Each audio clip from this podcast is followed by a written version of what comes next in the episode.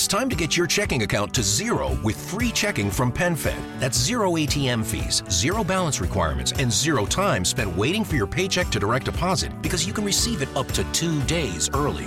Open your account with just $25 and see how big zero can be. Apply online today at PenFed.org slash free checking. Early direct deposit eligibility may vary between pay periods and timing of payer's funding. To receive any advertised product, you must become a member of PenFed, insured by NCUA.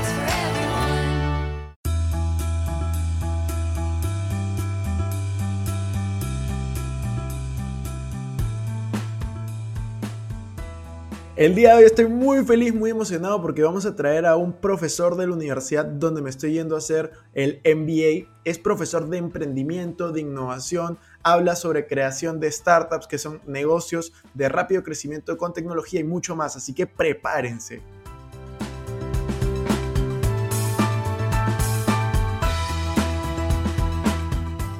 Hola amigos, ¿cómo están? Bienvenidos a un nuevo episodio de Invertir Joven. Mi nombre es Cristian Arens y les doy la bienvenida. Este podcast tiene como objetivo principal darte las mejores herramientas y los mejores tips para que aprendas a manejar tu dinero.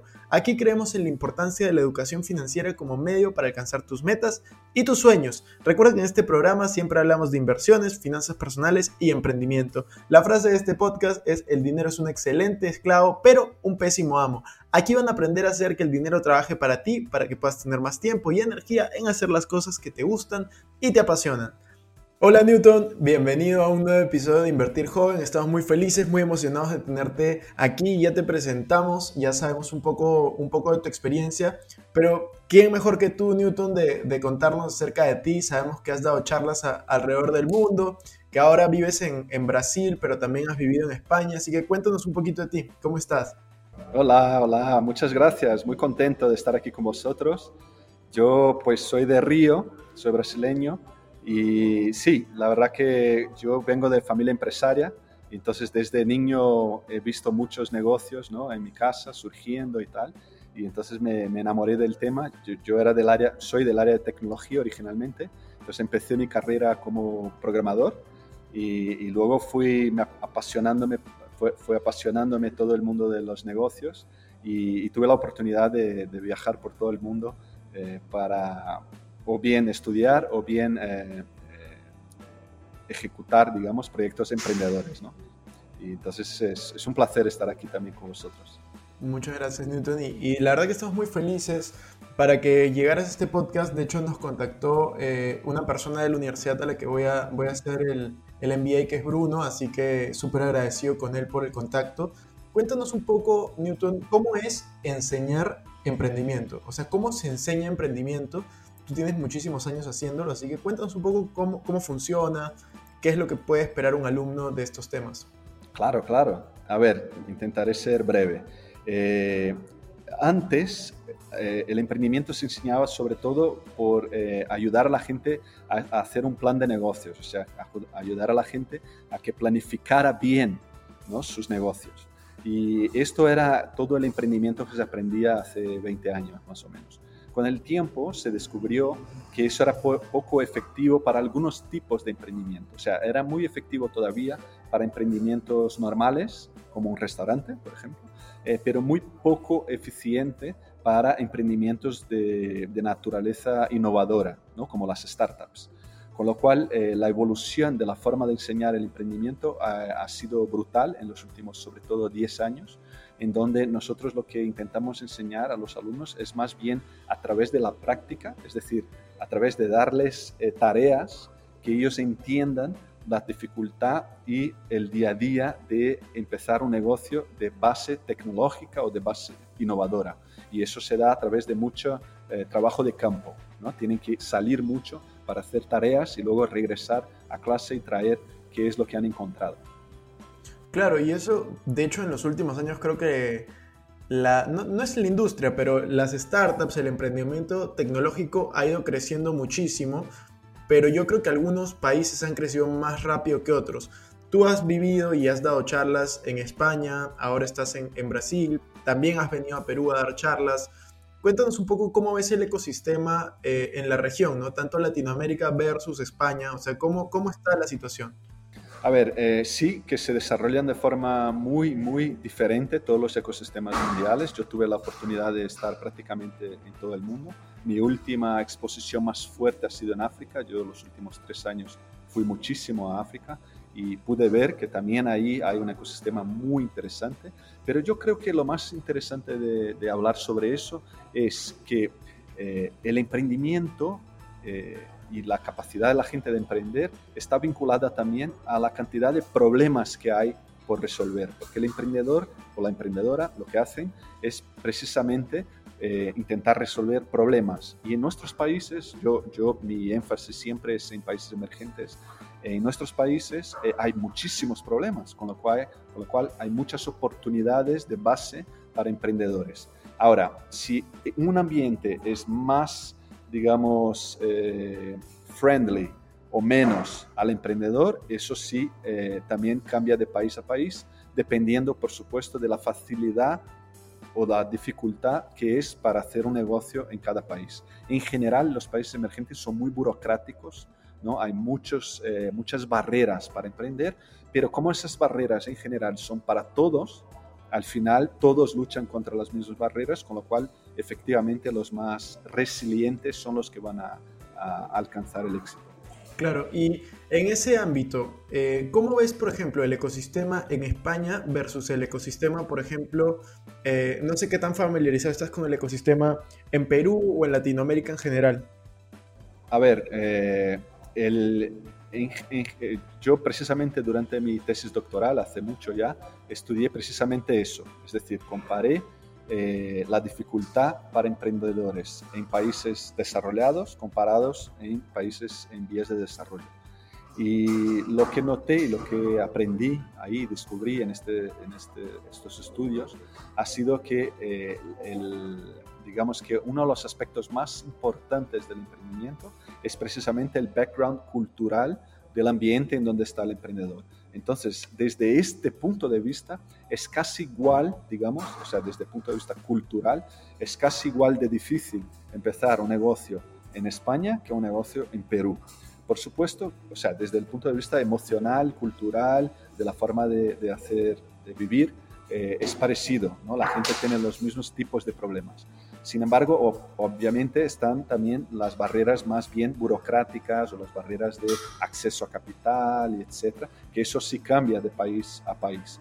Y en este aspecto, eh, es verdad que España está en general más bien posicionada para, empezar, para que un, emprendedor empiece un emprendimiento eh, con respecto a Latinoamérica en general y a Perú también, pero, pero por otro lado, yo atrevería a decir que en nuestros mercados hay más low hanging fruits. Hay más oportunidades, digamos, más fáciles de alcanzar que los mercados desarrollados. Los mercados desarrollados en general está todo muy tomado, porque como hay eh, capital eh, abundante, en general el capital busca oportunidades y entonces en los países más desarrollados las oportunidades, grande parte de las oportunidades ya están eh, en manos de los de los emprendedores locales o capitalistas locales. En nuestros países, como Perú o como Brasil, en donde la cultura de capital todavía no está tan desarrollada, eh, hay mucha oportunidad para triunfar, digamos, en sectores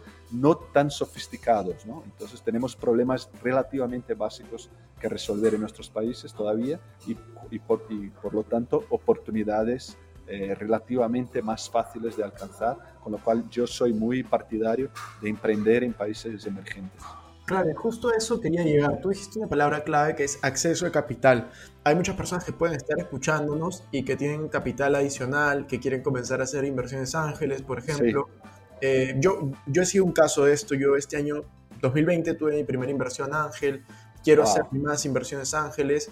Y, y, de hecho me di cuenta que, por ejemplo, en Perú había un gran hueco, un gran, eh, un gran problema, ¿no? Que es el problema, hay personas con dinero, pero que no tienen la educación para invertir en startups. Exactamente. Y hay personas que quieren invertir en startups porque han sido emprendedores, pero no tienen el dinero. Entonces está como esa brecha que normalmente se, se, se, se, pone más chica cuando hay un éxito, ¿no? Cuando hay emprendedores que no tenían plata, pero tenían un emprendimiento, que venden la empresa y con ese dinero comienzan a invertir.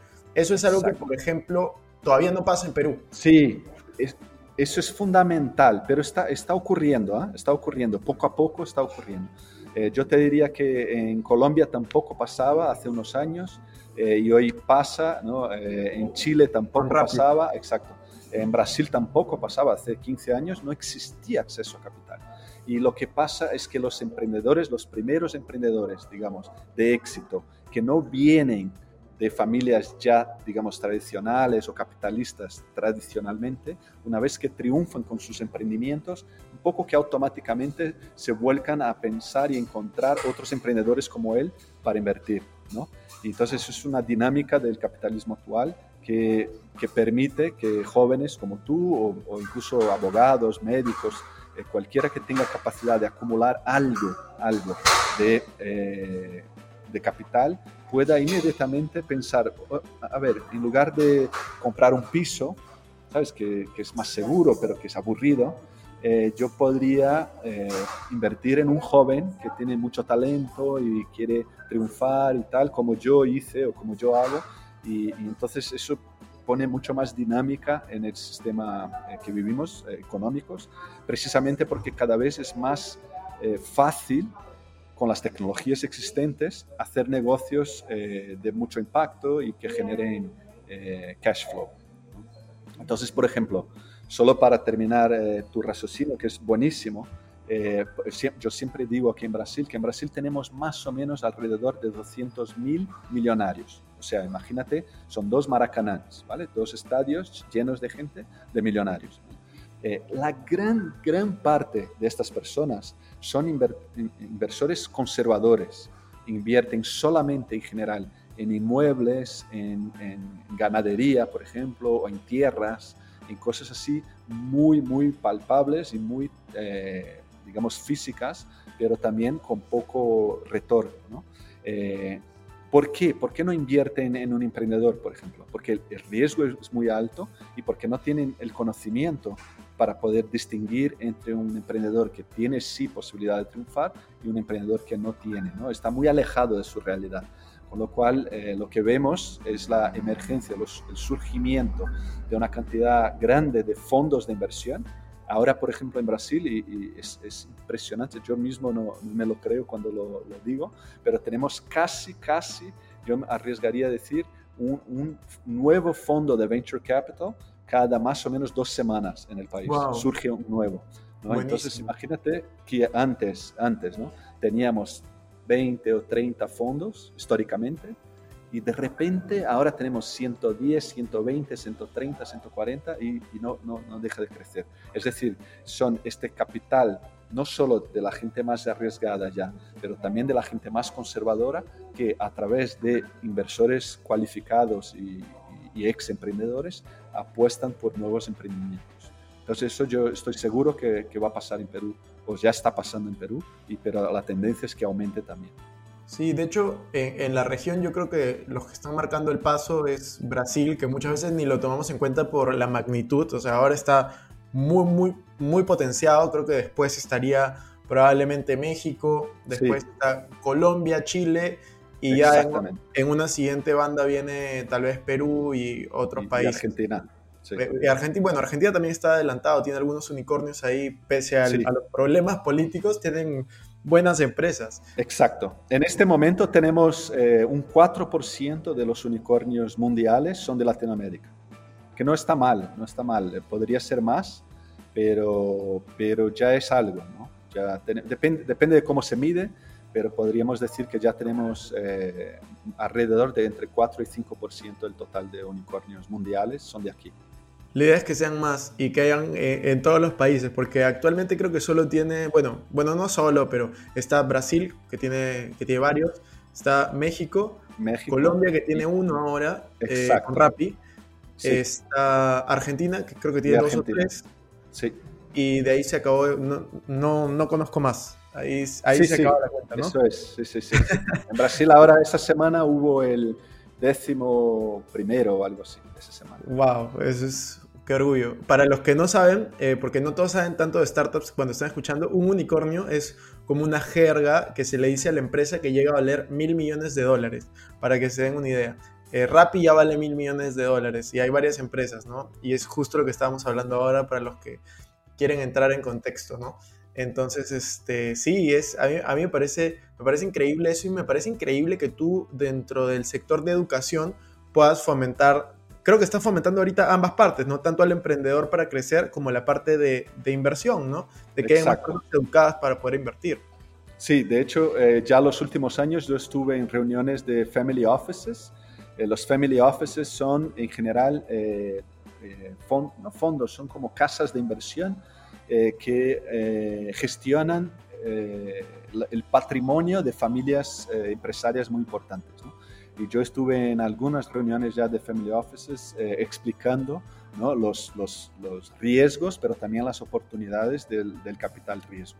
A mí me parece excelente eso. ¿Y cómo crees que se debería fomentar la educación del capital de riesgo? O sea, ¿cómo hacer que más inversionistas, porque yo tengo muchos, muchas personas que me siguen que justamente, por ejemplo, mi- mis principales inversiones, ¿dónde están? Bolsa de valores, inmuebles, startups. Ese es mi, mi- mi orden, ¿no?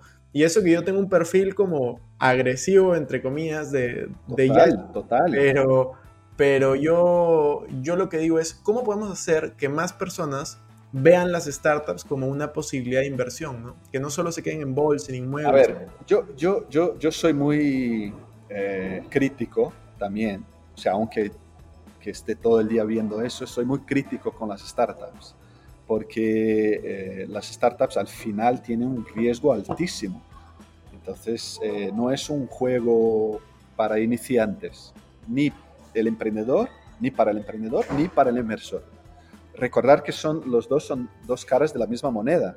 ¿no? El, el- el- el inversor está buscando un buen emprendedor y el emprendedor también está buscando un buen inversor.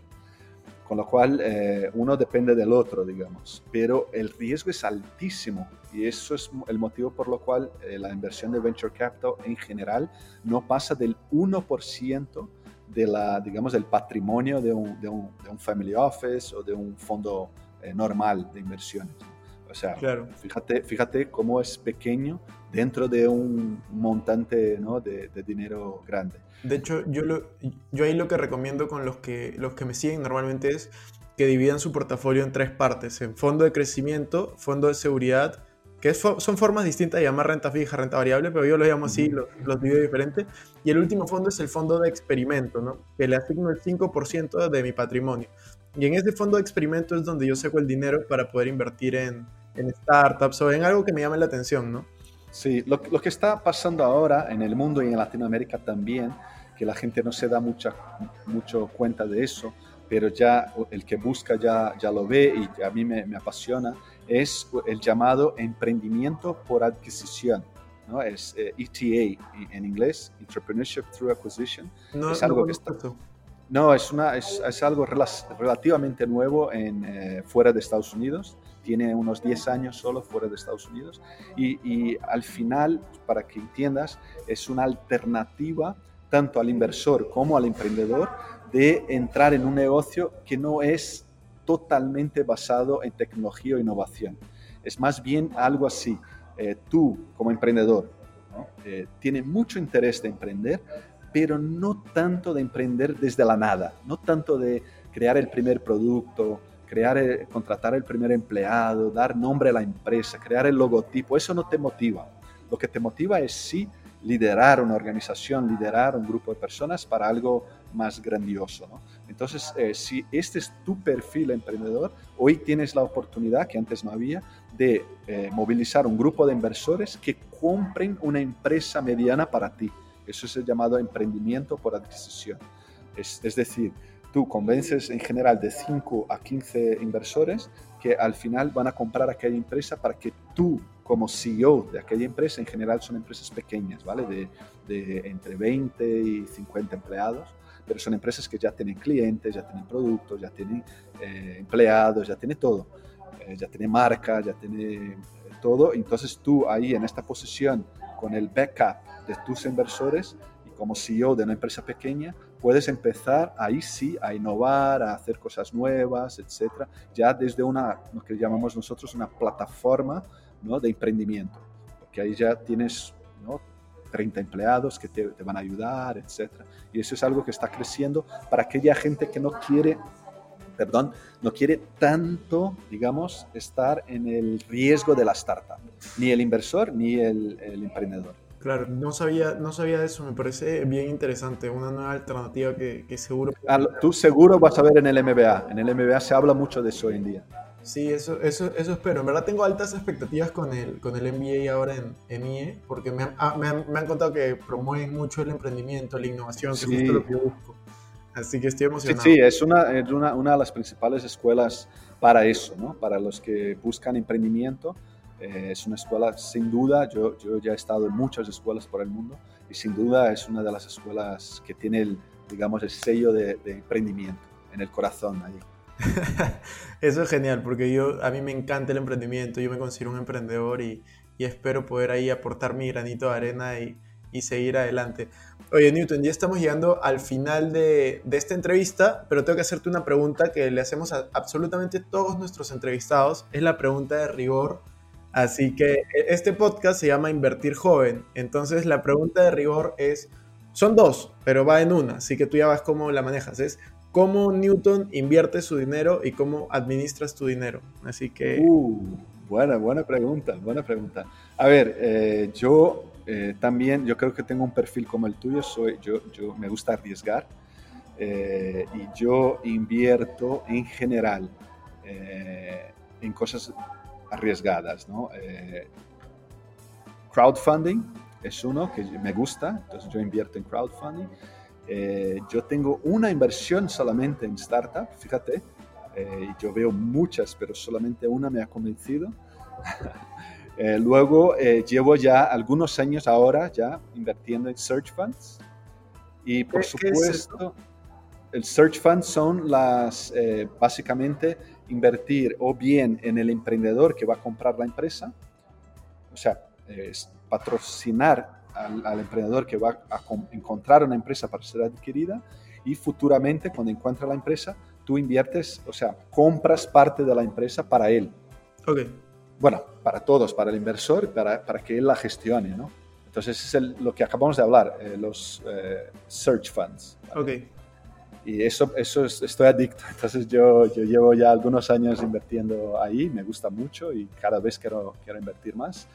Y, y, por supuesto, en, en términos más, digamos, normales, yo también invierto sobre todo para tener eh, el dinero guardado, parte, poquito, vamos, que yo soy profesor, no soy inversor, eh, en fondos de, de acciones, pero de economías emergentes solamente. Ok, qué chévere. O sea, que también tiene su nivel de riesgo. Pero es Claro. que yo, yo soy muy fan de las emergentes y yo en el largo plazo yo apuesto porque los países emergentes van a, van a ser de los principales del mundo. Buenísimo, buenísimo. No, Newton, muchas gracias. En verdad significa, significa mucho que hayas aceptado esta entrevista. ¿Algo que quieras añadir antes de terminar?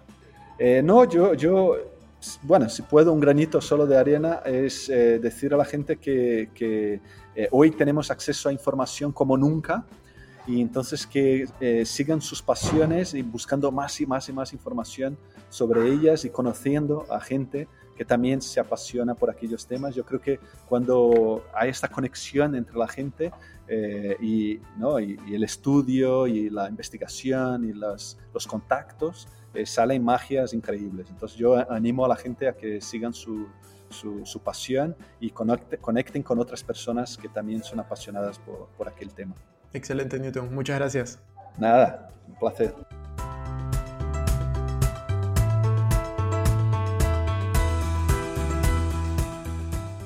Bueno amigos, eso fue todo por este episodio. No me quiero ir sin antes invitarte a que te suscribas a mi canal de YouTube. Me puedes encontrar como Cristian Arens. También a que me sigas en Instagram como Arens Cristian. Que te unas a todos nuestros grupos gratuitos de WhatsApp, Facebook, Telegram. Los links van a estar en la descripción.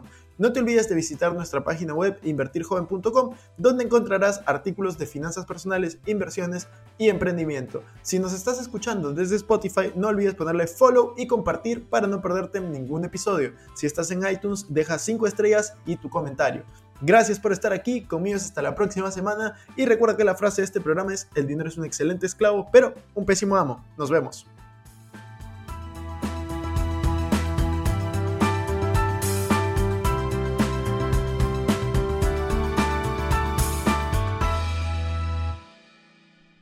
Este es un podcast producido por Explora,